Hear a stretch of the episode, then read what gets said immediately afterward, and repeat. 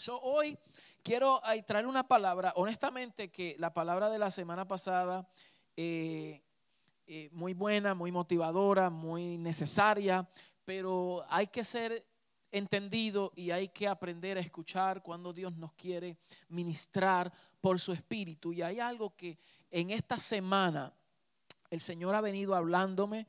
Ah, creo que comenzó con, la, con el mensaje de la pastora eh, Mayra cuando predicó el, jueves, el día de acción de gracias. Tuvimos un servicio pequeño y ella ministró una palabra poderosísima. Aquellos que estuvimos aquí, wow, fue una palabra gloriosa. y ella usó un texto bíblico que creo que ahí fue donde esa semilla fue depositada en mi espíritu y no me ha dejado tranquilo en estos días. Y hoy mientras meditaba anoche en ella, pues el Señor eh, me, iba, me iba hablando y quiero eh, comunicarles esto a ustedes porque creo que va a ser de gran beneficio para nuestras vidas. El Salmo 103, puede buscarlo, Salmo 103, vemos que el salmista David, David ah, dijo una plegaria delante del Señor y David era conforme al corazón de Dios por una razón. David era sensible a la voz del Espíritu, a la voz del Señor. Él era bien sensible. Y dicho sea de paso, aunque David estaba en otro pacto, pero David entendió por el Espíritu el pacto eterno. Él operó en otra dimensión. Él pudo visualizar, él pudo ir más allá, porque a veces nosotros pensamos que el antiguo pacto era en un tiempo y ya estamos en el nuevo pacto, pero no entendemos que el nuevo pacto es un pacto eterno. Quiere decir que el nuevo pacto existió antes del antiguo pacto, porque es un pacto eterno. Y hay ciertos personajes en las escrituras que por gracia, por la obra de gracia, ellos pudieron tap in, lo que se dice tap, tap in. Ellos pudieron como que eh, eh, eh, profundizar un poquito más, ver, visualizar algo más que le corresponde al nuevo pacto. ¿Mm? Por igual, la gracia, la gracia es eterna. La gracia no es una dispensación, como muchos piensan, que ahora estamos en la dispensación de la gracia. La gracia siempre ha sido. La gracia siempre ha existido. Lo que pasa es que hubo un tiempo donde se operó por la ley, pero aún así fue por gracia que Dios continuamente perdonaba a Israel. Ellos se supone que viviesen toda la ley y aun cuando fallaba la ley, por la misericordia y gracia, Él los perdonaba. Aleluya. Porque Dios en su naturaleza es un Dios perdonador. Entonces aquí vemos cómo David, David, él dice, él, él, él, él, alaba al Señor de esta manera y mire el código, mire los códigos, dice David, bendice alma mía a Jehová y no olvides ninguno de sus beneficios. Diga conmigo, bendice alma mía a Jehová y no olvides. ¿Y no qué? No olvides. O sea, lo que tiene tendencia a olvidar es el alma. Porque tu espíritu es hecho perfecto. Tú y yo en el Espíritu hemos sido perfeccionados. Lo que continuamente tiene una lucha interna de, moverse hacia adelante, de retroceder, de, pelear con estas cosas es el alma. El alma es lo que está siendo perfeccionado. El alma es donde, donde está creciendo hasta llegar a la estatura del varón perfecto, que es Cristo. Porque en el alma están centradas las emociones, la voluntad, los deseos, el intelecto, es los asuntos del alma del hombre. Por eso el hombre cuando es gobernado por el alma, es almático, va y viene. Es un va y ven. Hoy sí, mañana no. Hoy sí, mañana no. Porque es gobernado por el alma. Pero el hombre gobernado por el espíritu entonces anda con, a la luz de la palabra. Por eso Pablo dice, no satisfagáis los deseos de la carne, sino anda en el espíritu. Porque es en tu espíritu donde el Señor nos ministra, nos habla, nos, nos posiciona. Es en el espíritu donde Él nos ha hecho perfectos. Mm, hello, ¿estamos aquí? Entonces, David, en ese pacto, él dice, alma mía, bendice a Jehová y no te olvides de ninguno de sus beneficios. E, e, el, olvidarse, el olvidarse e, es un, un asunto del alma. El alma tiende a olvidarse, el espíritu no, pero el alma tiende a olvidarse. Se olvida de los beneficios, de las cosas que el Señor ha hecho en nosotros. Dice, bendiga todo mi ser su santo nombre. Bendice alma mía a Jehová y no olvide ninguno de sus beneficios.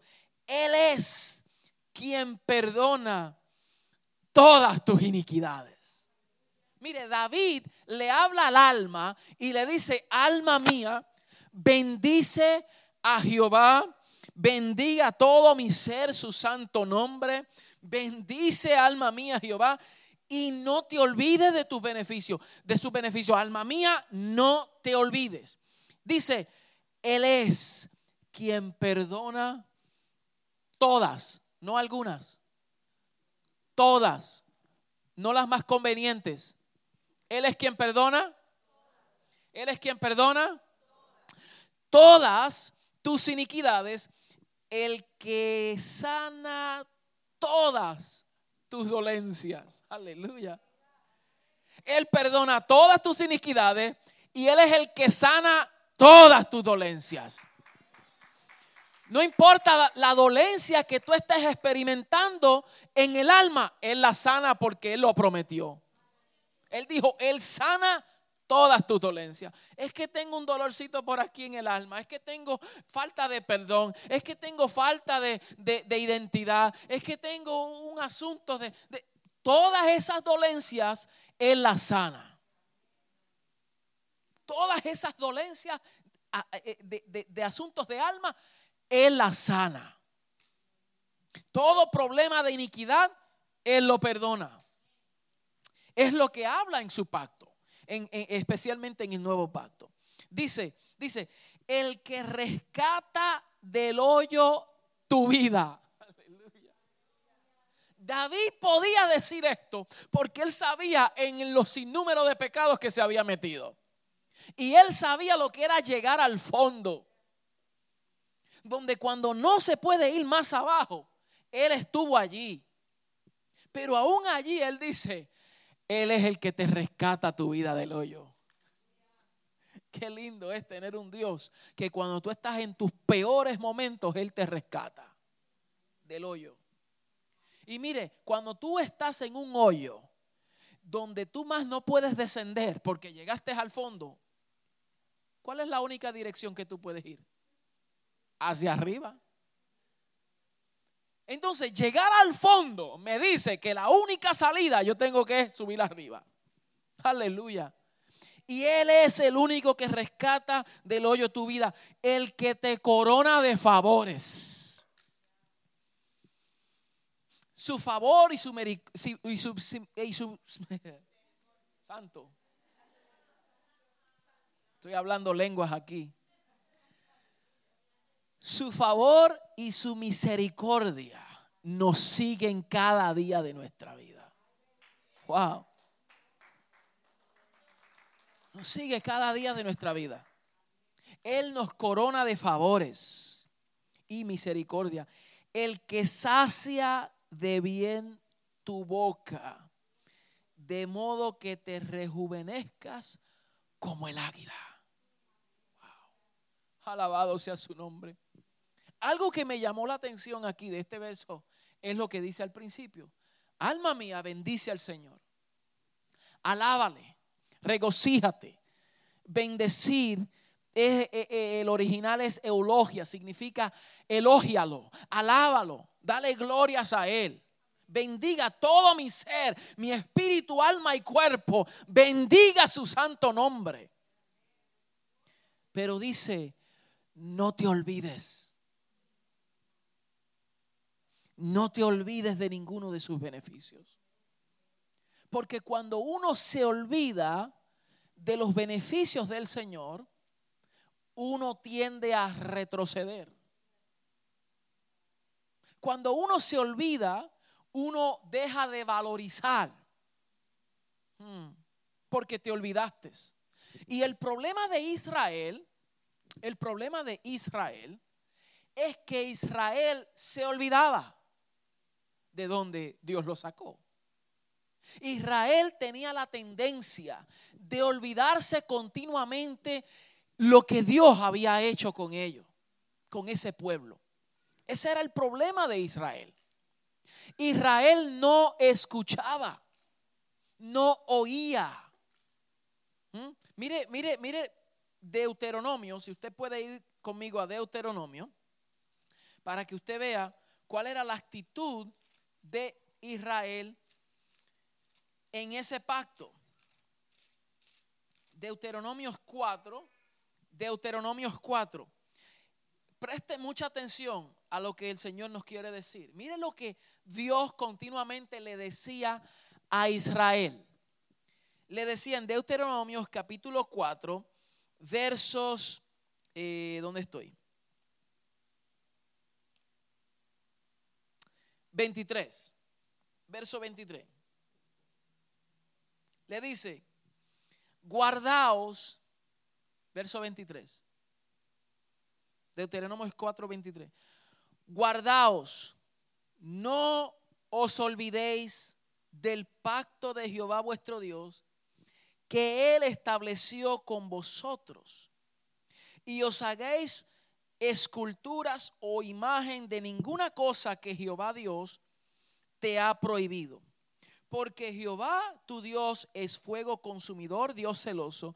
Cuando hayáis engendrado hijos y nietos y hayáis envejecido en la tierra, si os, corrompe, eh, os corrompieseis, hicieseis esculturas o imagen de cualquier cosa e hicierais lo malo ante los ojos de Jehová vuestro Dios para enojarlo, yo pongo hoy por testigos el cielo y la tierra, que pronto pareceréis, pereceréis totalmente de la tierra hacia la cual pasáis el Jordán para tomar posesión de ella, no estaréis en ella largos días sin que seáis destruidos. Vemos cómo Dios le dice al pueblo de Israel en ese pacto, en el antiguo pacto, le dice, guarden de no olvidarse del pacto.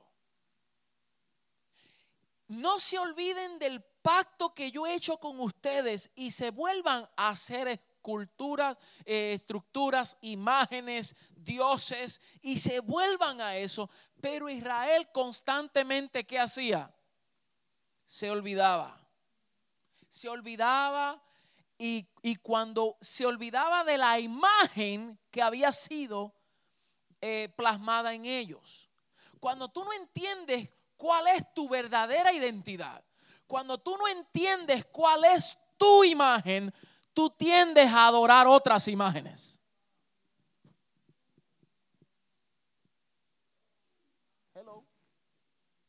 Cuando uno pierde su imagen y su identidad, uno se torna a otras imágenes, a otras cosas. Es lo que está ocurriendo aquí. Ellos se olvidaban y ellos hacían imágenes.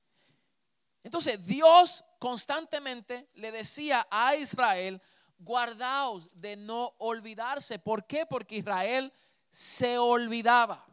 Se olvidaba. En Deuteronomios 8, 8, verso 11, vemos nuevamente, y esto es un sinnúmero de textos, mi hermano, yo solamente estoy hablando de dos, pero hay un sinnúmero de textos que pudiéramos hablar y repetidamente el Señor le dice, no te olvides, no te olvides, no te olvides, no te olvides. El verso 11 dice, cuídate de no olvidarte de Jehová tu Dios. Mire, cuídate de no olvidarte de Jehová tu Dios para cumplir sus mandamientos, sus decretos, sus estatutos que yo te ordeno hoy. No suceda que comas y te sacies y edifiques buenas casas en que habitas, hmm, y tus vacas y tus ovejas se aumenten, y la plata y el oro se te multipliquen, y todo lo que tuviereis se aumente y se enorgullezca tu corazón y te olvides de Jehová tu Dios que te sacó tierra de, de Egipto de casa de servidumbre. Le está diciendo, no te olvides.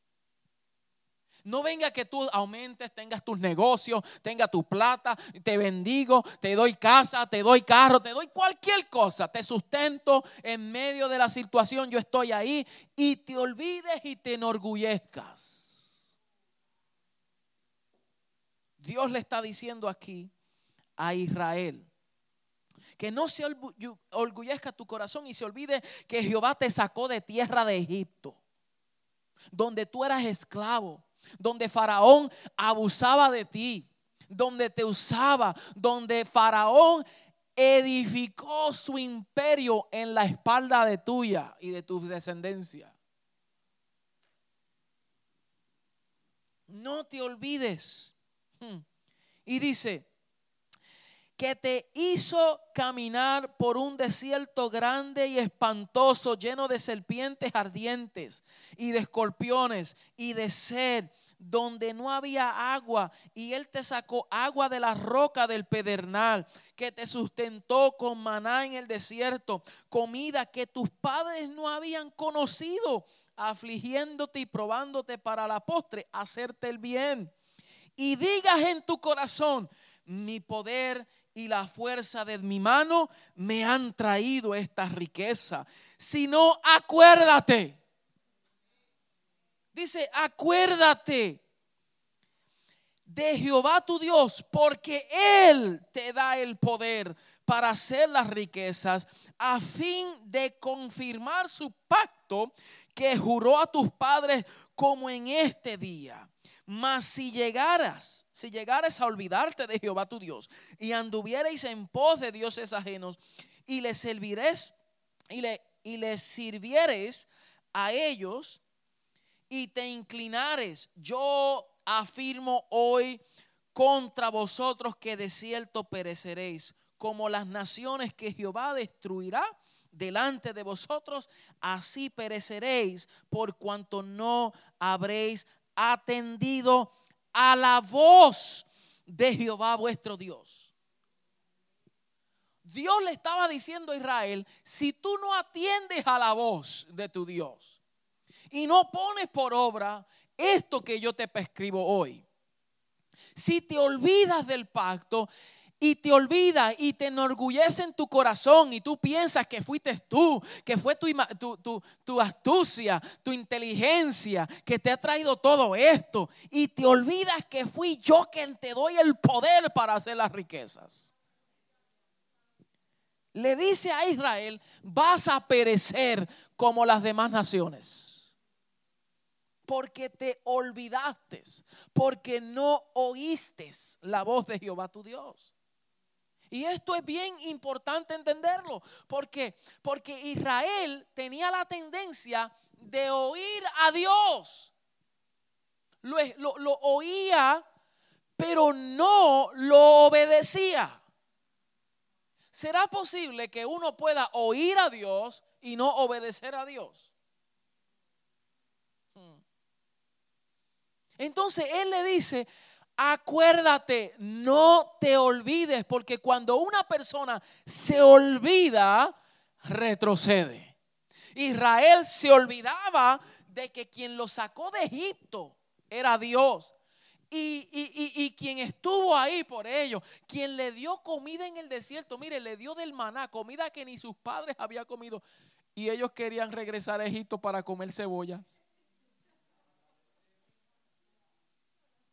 Ellos querían regresar otra vez a comer cebolla. Usted sabe lo que es estar como un esclavo, apestoso, sudado, abusado, con látigos, en servidumbre. Eres un esclavo y la única alimento que te dan es cebolla. Para que imagínate ese sudor.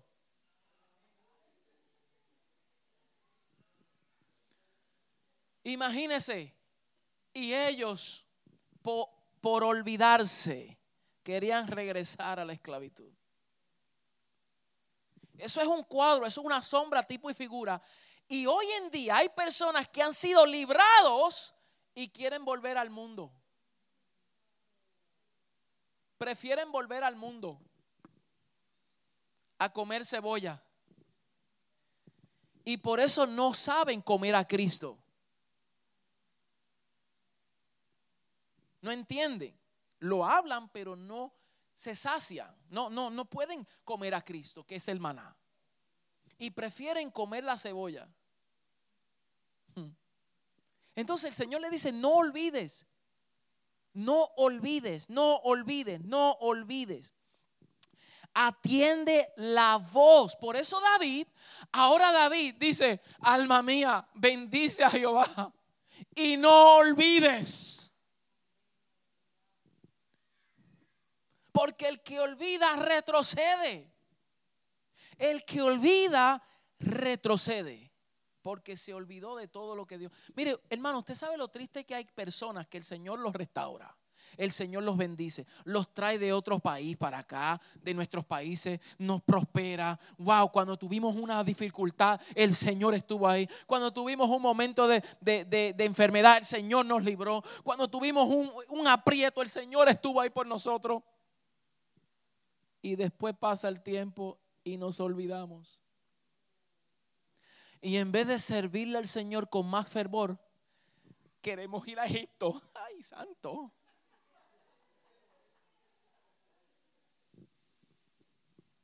Queremos regresar a Egipto. Y queremos que Egipto y los principios de Egipto nos prosperen y queremos crecer nuestros negocios y nuestras cosas con principios de Egipto. Y metemos a Egipto dentro de nuestra casa, nuestra vida, nuestra familia y decimos, somos del Señor.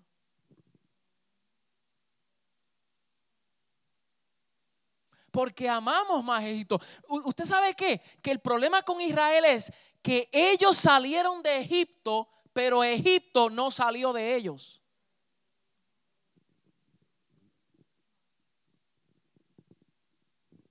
Ellos habían salido de Egipto, pero todavía pensaban como esclavos. Por eso el Señor tuvo que darle 40 años dándole vueltas en el desierto. ¿Para qué? Para que esa generación que pensaba como Egipto muriesen en el desierto. Y sus hijos fueron los hijos del desierto. Dios no pudo trasladar esa generación de esclavos a la tierra prometida. No pudo. Porque iban a entrar con mentalidad de esclavos. Entonces tuvo que morir sus padres y nació una descendencia que solamente dependía de Dios. Solo conocía el maná. Y eso es una sombra, tipo y figura, un cuadro para que nosotros ahora en este pacto entendamos quiénes somos nosotros. Y que el único alimento nuestro es Cristo. Él es el único alimento nuestro. No podemos comer cebollas. Es comer el maná, a, a, Cristo. Mire, el Señor, cuando ellos tenían sed, le daba la peña Moisés y brotaba agua. Cuando las aguas estaban amargas, una rama cayó y se endulzó las aguas. Cuando comían, querían comer un poquito más, este maná, yo quiero comer. El Señor le envía las godornices y comieron carne.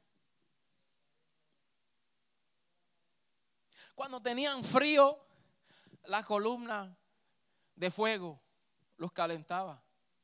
Cuando tenían calor, la columna de nube les proveía sombra. Y ellos vieron con sus ojos todos esos milagros. Y aún así queremos regresar a Egipto. Ellos caminaban y sus sandalias crecían juntamente con ellos. Su ropa no envejecía. Para mí eso es un e, eso es algo un milagro. E-, este saco a mí, yo crezco y él se queda corto. El botón está gritando. Ellos no, ellos crecían y el saco crecía con ellos.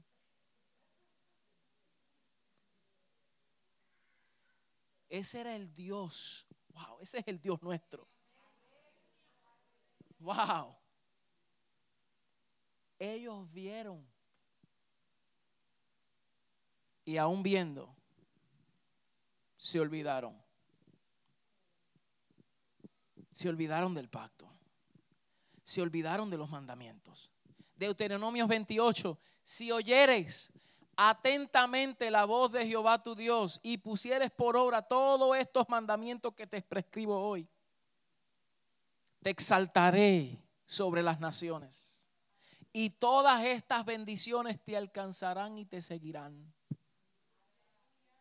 Mas si no oyeres la voz de Jehová tu Dios y no pusieres por obra, entonces las maldiciones te seguirán. Eso le correspondió a ellos en ese pacto. En este pacto, el Señor dijo, yo te voy a bendecir. No por lo que tú hagas, sino por mi bondad, porque yo quiero. Y aún así, que se supone que digamos, wow, todo lo que recibimos es por gracia. ¿Cómo vamos a retroceder? Sería injusto, ¿verdad?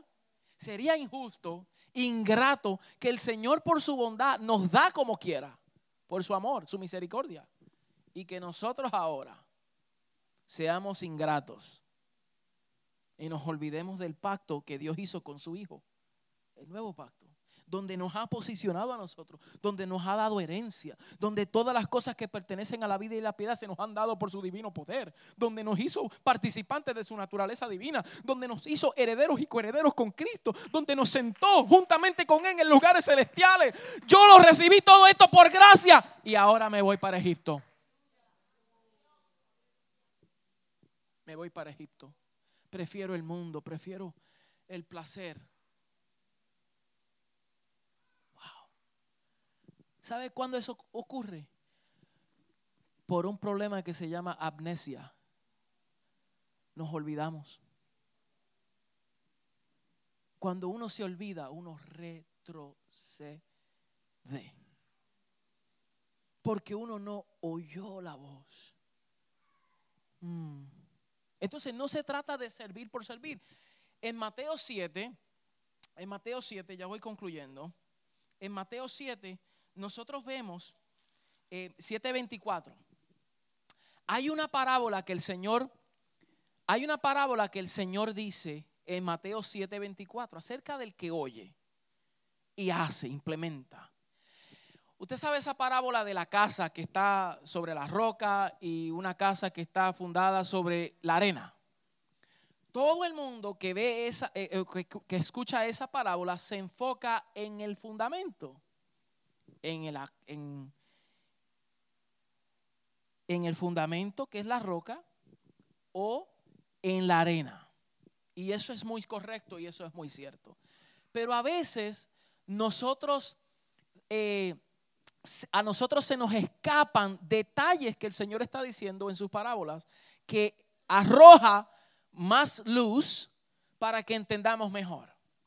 Y aquí en esta parábola, el Señor dice, cualquiera pues que me oye estas palabras y las hace. ¿Qué dice? Cualquiera que oye estas palabras y las hace, le compararé a un hombre prudente que edificó su casa sobre la roca. Luego 25, ¿qué dice? Ayúdeme rápido. 25, descendió lluvia, vinieron sus ríos y soplaron vientos. 26, y golpearon contra aquella casa y no cayó porque estaba fundada sobre la roca. Es inevitable que las lluvias, las tormentas, las tempestades azoten la casa. Eso no lo vamos a poder detener. siempre van a venir lluvias, siempre van a venir tormentas, siempre van a venir tempestades, siempre van a venir. Pero aquí el verso dice que no caerá la casa porque la casa está qué? Fundada sobre la roca.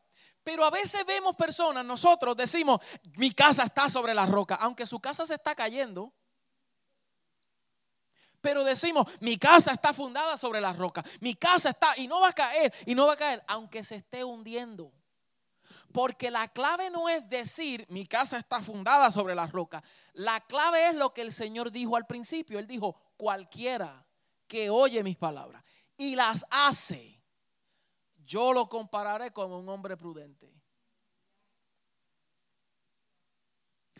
La clave está en oír e implementar la palabra. Cuando tú oyes la palabra y cuando tú la pones por obra, inevitablemente la consecuencia será que eres comparado como un hombre prudente que estás edificando sobre la roca. O sea, que no te enfoques en edificar tu casa sobre la roca. Ahí no es donde tu atención debe de estar. Tu atención es en oír e implementar la palabra.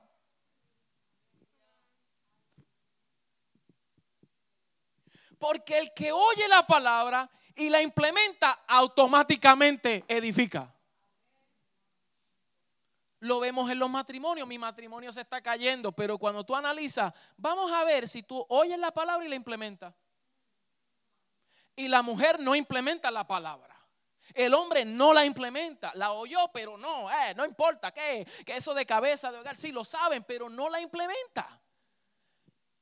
Y su casa está qué?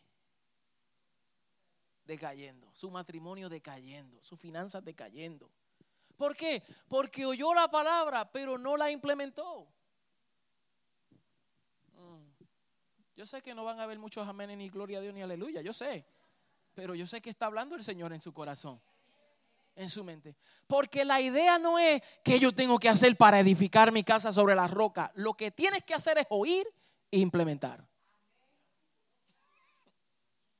Facilito, fácil. Oye la palabra y ponla por obra. Pero luego dice, ¿qué dice el verso siguiente? Noemí. ¿Qué dice el verso siguiente? El 26. Pero cualquiera que me oye estas palabras y no las hace, le compararé como un hombre insensato que edificó su casa sobre la arena.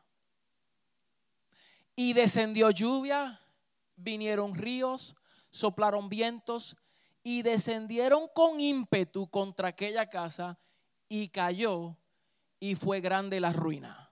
¿Por qué? Porque los dos oyeron Pero uno la implementó la palabra y el otro no la implementó. Y el que no la implementó, vinieron los mismos vientos, las mismas lluvias, las mismas tempestades como aquel que oyó y implementó la palabra. Entonces a veces tú ves dos personas y tú dices, ¿cómo es posible que esta hermana tiene eh, eh, problemas y ella tiene los mismos problemas? Pero a esta hermana los problemas no le hacen nada. Ella está fundada sobre la roca. ¿Por qué? Cuando tú analizas su vida, ella oye la palabra, ella la implementa, ella en lo poco es fiel y en lo mucho el Señor le pone y su casa está sobre la roca. Pero cuando tú escuchas a la otra persona, la otra persona oye la misma palabra, pero como no la implementa, vienen los mismos problemas, las mismas tempestades, las mismas luchas, pero construye sobre la arena y la arena no tiene fundamento. Entonces viene gran ruina. Y a veces con nuestras propias actitudes, nosotros mismos con nuestras propias actitudes, con nuestra propia boca destruimos. Con nuestras propias acciones, con el testimonio que da. A veces somos nosotros, mire, a veces somos nosotros mismos que nos frustramos con nuestro cónyuge y somos nosotros mismos. Yo tuve que aprender esto a la mala. Porque yo quería cambiar a mi esposa. Y el Señor dijo, tienes que callarte la boca tú y tú eres el que tiene que implementar.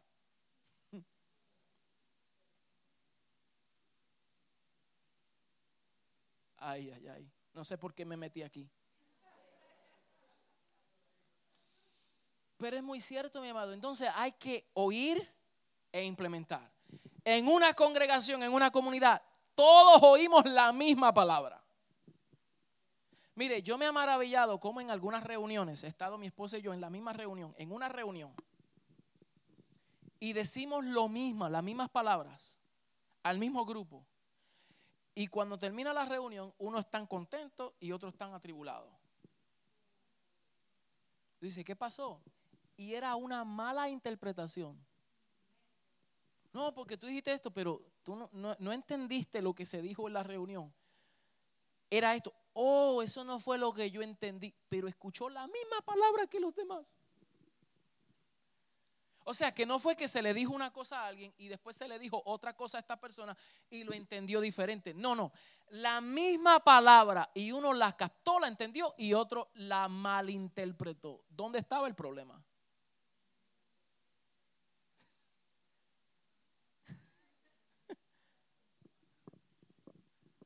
O sea, que hay que prestar atención. Hay que saber escuchar. Porque cuando nuestra mente está distraída, distraída, distraída, distraída, no se puede escuchar bien. Y se malinterpreta. Esto fue lo que le pasó a Marta y María.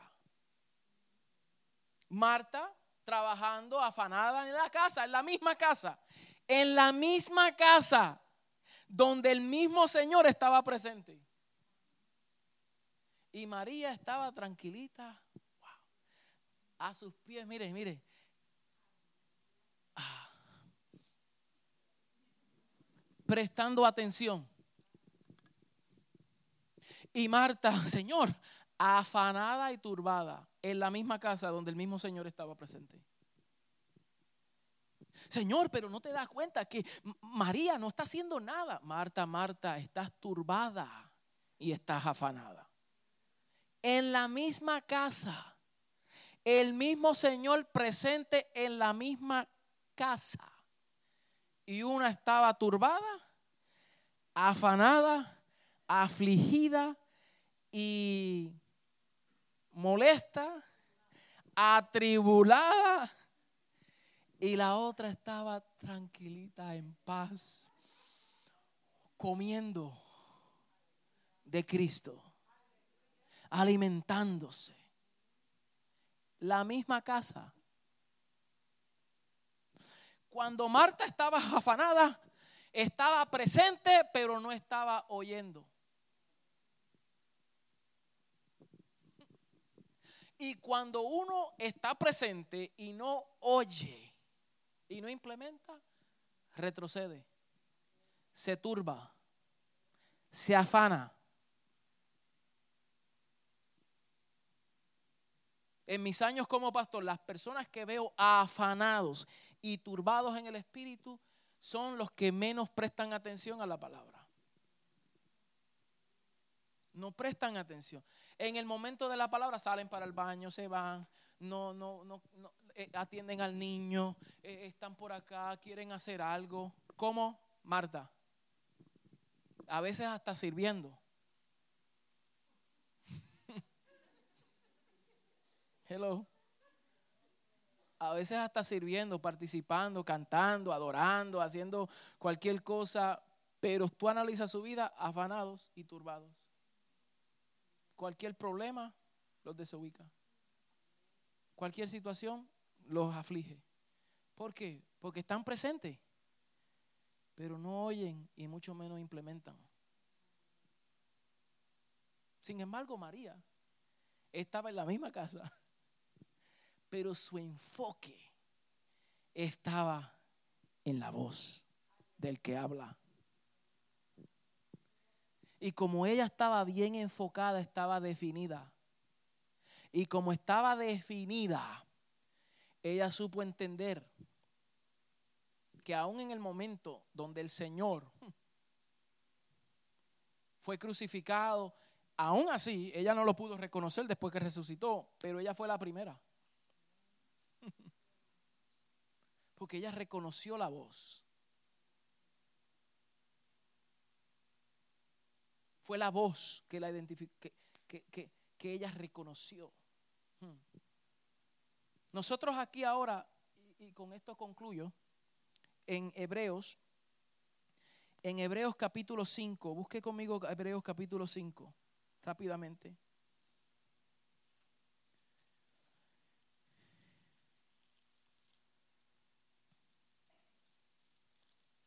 Mire, Hebreos capítulo 5 nosotros vemos en Hebreo, la carta de los Hebreos, el autor de los Hebreos, que se cree que fue el apóstol Pablo, aunque no lo dice, pero uno asume, uno cree por el lenguaje de la carta, la revelación escondida en la carta, todo, todos los códigos que hay en la carta. Acuérdese que Pablo dijo que a, él fue quien se le dio a conocer el misterio de Cristo. Y, cuando nosotros vemos la carta de los hebreos, a los hebreos, nos damos cuenta la riqueza de, Cristo reflejada en esta carta. Todo tiene que ver con la superioridad de Cristo. Desde el principio hasta el fin, todo es la exaltación de Cristo sobre todas las cosas. Entonces, se cree, uno no lo puede afirmar porque hay algunas personas que debaten, pero en mi, en mi caso yo pienso. Ah, pero el autor de los hebreos, el autor de los hebreos, le escribe a unos participantes del llamamiento celestial. Era un grupo de personas que habían salido del judaísmo. Habían practicado las costumbres, la liturgia, eh, eh, eh, todo lo que tiene que ver con el antiguo pacto. Ellos lo habían experimentado, todos habían experimentado eso. Entonces, ellos ahora estaban siendo persuadidos a regresar al judaísmo. Y la razón por la cual se escribe Hebreos es para poner a Cristo superior de todas las cosas. Que ellos no se olvidaran Cristo es la razón que ni, el culto, ni los sacerdotes del antiguo pacto, ni el tabernáculo terrenal, ni todas esas cosas, todo eso era sombra, tipo y figura de lo que el Señor nos quería llevar y era a Cristo. Y ahora estando ya presente Cristo, ya no era necesario ese tipo de culto. Hebreos, toda la carta de Hebreos, eso es lo que está enfatizando. Hay que conocer bien a Hebreos. La sangre de machos cabríos no pudo quitar el pecado, solamente la cubría. Pero esta sangre, esta es perfecta. Todo el énfasis así. El sacerdote del antiguo pacto era Aarón y Aarón era un hombre, era pecador, tenía que presentar sus pecados primero, luego la de sus hijos, luego la del pueblo. Pero este gran sumo sacerdote no tiene que presentar pecado, él es perfecto. Eso es lo que Hebreo está diciendo. El tabernáculo terrenal es un tabernáculo, una copia del tabernáculo celestial. Entonces, este sacerdote, él no es sacerdote del tabernáculo terrenal, sino él es sumo sacerdote del tabernáculo celestial. Amén. Eso es lo que Hebreo nos está llevando. Entonces, esta gente habían conocido eso, conocía la liturgia, conocía todas esas cosas, y entendió y, transicionó. Por eso dice, participantes del llamamiento celestial, hermanos. Pero ellos querían regresar al judaísmo. Querían volver a los cultos. Querían volver a la liturgia. Querían volver a todo eso. Y el autor le está diciendo en el capítulo 5, verso 11, acerca de esto, de todo esto que estoy hablándoles, acerca de esto, tenemos mucho que decir y difícil de explicar por cuanto os habéis hecho tardos para oír.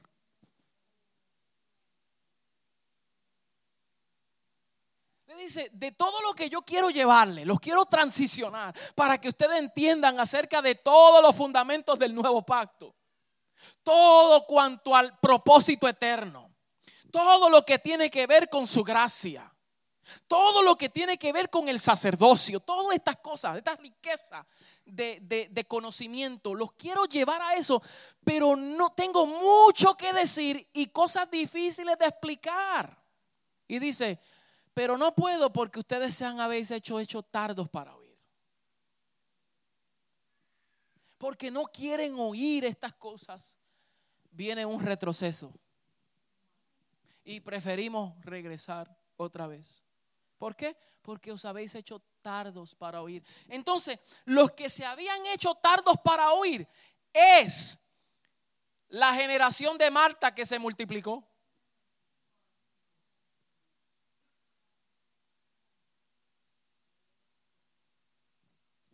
Aquellos que estaba, aquella que estaba presente en la misma casa, conociendo los códigos, y ella era tarda para oír, tarda, tarda para oír. Estoy sirviendo, pero no quería oír. Y esa generación se multiplicó y ahora es una generación tardos para oír. Tardos para oír.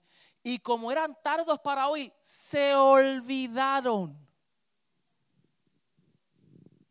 Y por olvidarse, querían retroceder. Y el autor le está diciendo, mire, mire, mire lo que sigue diciéndoles. Porque debiendo ya ser maestros, después de tanto tiempo, debiendo ya ser maestros después de tanto tiempo, tenéis necesidad de que se os vuelva a enseñar cuáles son los primeros rudimentos de la palabra de Dios. Y habéis llegado a ser tales que tenéis necesidad de leche y no de alimento sólido. Le está diciendo, le está diciendo, e, él le está diciendo a esa generación, ustedes, mira, todas estas cosas difíciles de explicar, que no tenemos mucho tiempo, porque tenemos que estar todos los días congregados si es que queremos conocer bien.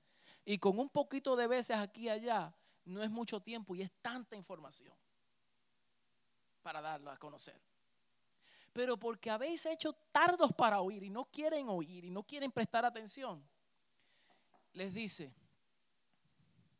tienen necesidad de que se os vuelva a enseñar. Ya debiera haberte graduado.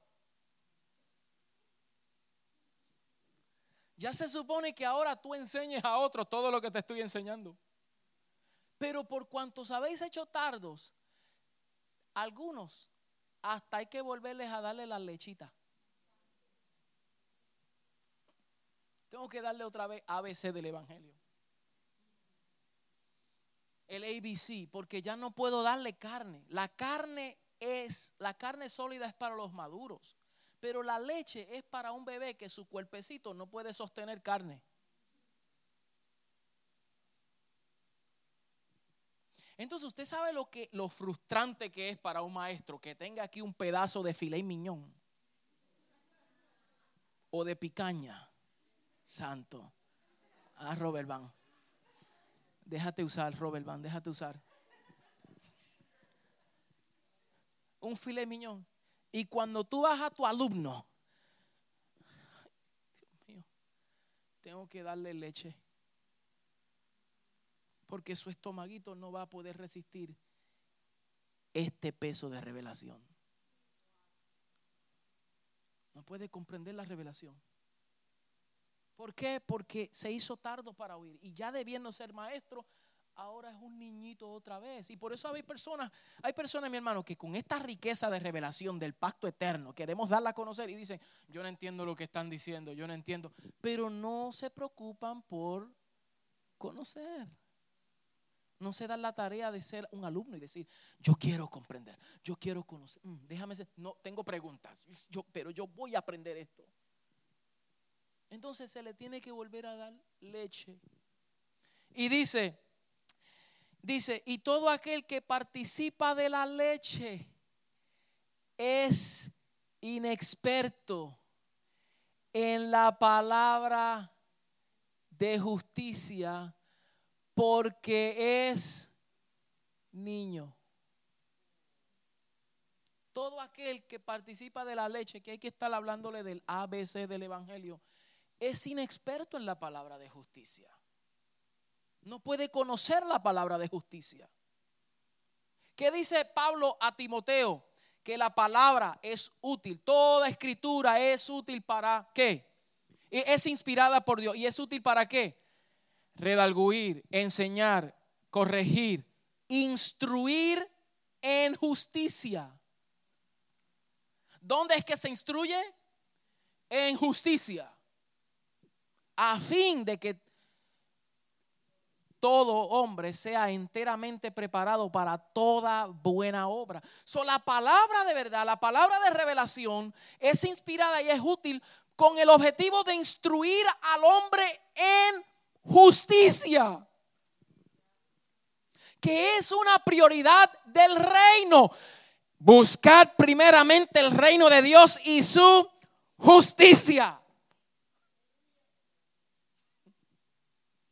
Entonces, el, niño no puede ser instruido en la palabra de justicia. ¿Por qué? Porque no entiende. Y dice, pero el alimento sólido es para los que han alcanzado madurez. Para los que por el uso tienen los sentidos ejercitados en el discernimiento del bien y del mal escuche bien, en el discernimiento. So, está diciendo aquí que el maduro, el maduro, el que el alimento es sólido, es para que para aquel, el alimento sólido es para aquel maduro que ya sabe distinguir entre lo bueno y lo malo. Pero imagínense que nosotros como pastores queremos dar cátedra, queremos dar palabra de revelación. Queremos instruir profundo, pero tenemos que venir. Hermano, no puede estar bebiendo ni fumando. No puede estar haciendo eso que no le agrada al Señor. No se meta en lugares que no dan testimonio. Mire el mal testimonio. Mire lo que está haciendo. No esté pecando. Eso es a un niño. A un niño tú le dices, no hagas esto, pórtate bien, no le hables así a tu hermanito, no le dejes a tu hermanita, eso no, no hables malo a un niño. Pero un adulto tú no le vas a estar diciendo, no, Juanito, no.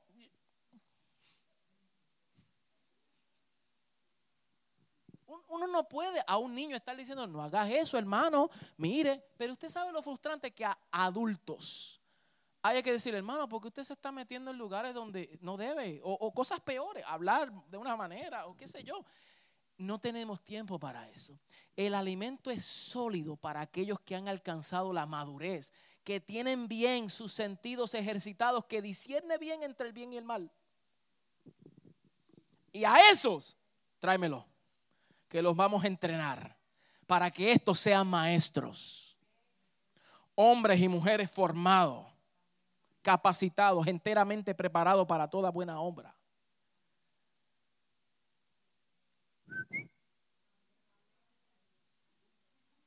Entonces, ¿por qué esta gente luchó con eso? Porque eran tardos para oír.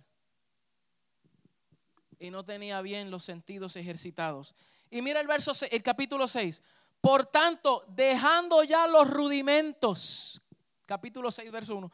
Por tanto, dejando ya los rudimentos de la doctrina de Cristo, vamos adelante a la perfección, no echando otra vez el fundamento del arrepentimiento de obras muertas, de la fe en Dios, de la doctrina de bautismo, de la imposición de las manos, de la resurrección de los muertos, del juicio eterno. Y esto haremos si en verdad lo permite. Está diciendo, tenemos que movernos hacia adelante. Porque al niño se le habla de estas doctrinas elementarias. Por eso dice los rudimentos. Rudimento es una enseñanza elemental, es ABC. ABC. Y a veces nosotros tenemos como currículum los rudimentos.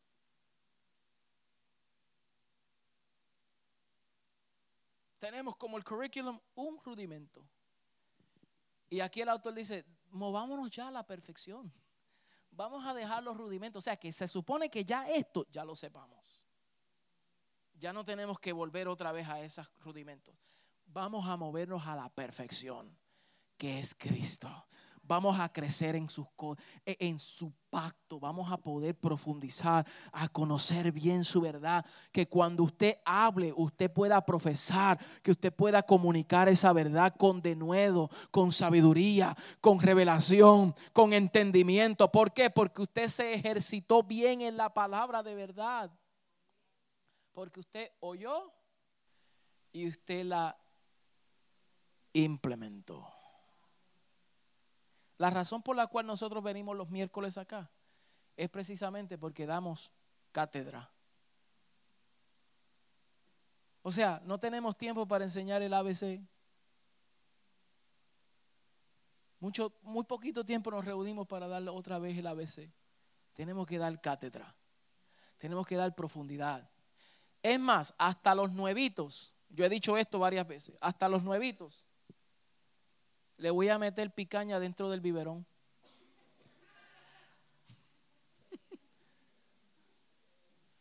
dentro del cereal le voy a poner flavor de picaña flavor. ¿Ah? Filet miñón. Para que vayan comiendo carne aún en su estado primario. Pero esos van a ser formados y a los tres años van a trastornar el mundo como los apóstoles hicieron. La razón por la cual en tres años y medio los apóstoles pudieron hacer lo que hicieron fue porque estaban con el maestro de los maestros. Y el Señor a la gente le hablaba por parábolas, pero a ellos los jalaba aparte y les revelaba los misterios del reino. ¿Y por qué lo comprendieron? Bueno, les costó, porque en verdad ellos no entendieron a su totalidad. Pero a la postre hicieron lo que hicieron. Pero ellos estaban presentes y estaban oyendo. Entonces tenemos un gran reto, mis amados. No podemos retroceder. No nos olvidemos. Dios te ha librado. Dios te ha sacado del lodo cenagoso. Dios te ha lavado con su sangre. Dios te ha perdonado todas tus iniquidades, todos tus pecados. Dios te dio un nuevo nombre eres nuevo, eres un nuevo nacido. Naciste de nuevo. Aleluya. Y ahora nos toca crecer en esa nueva identidad y en esa nueva naturaleza. Pero no nos olvidemos. Don't forget. Don't forget. Muchos de nosotros en un tiempo atrás éramos más fervorosos. Orábamos con más fluidez eh, estudiábamos, nos apasionaba servir, nos apasionaba. Y hoy en día hay una pesadez de no querer hacer nada. ¿Por qué? Porque nos hemos olvidado. Y cuando uno se olvida, uno retrocede y quiere volver a Egipto a comer cebolla. Pongámonos de pie, mis amados.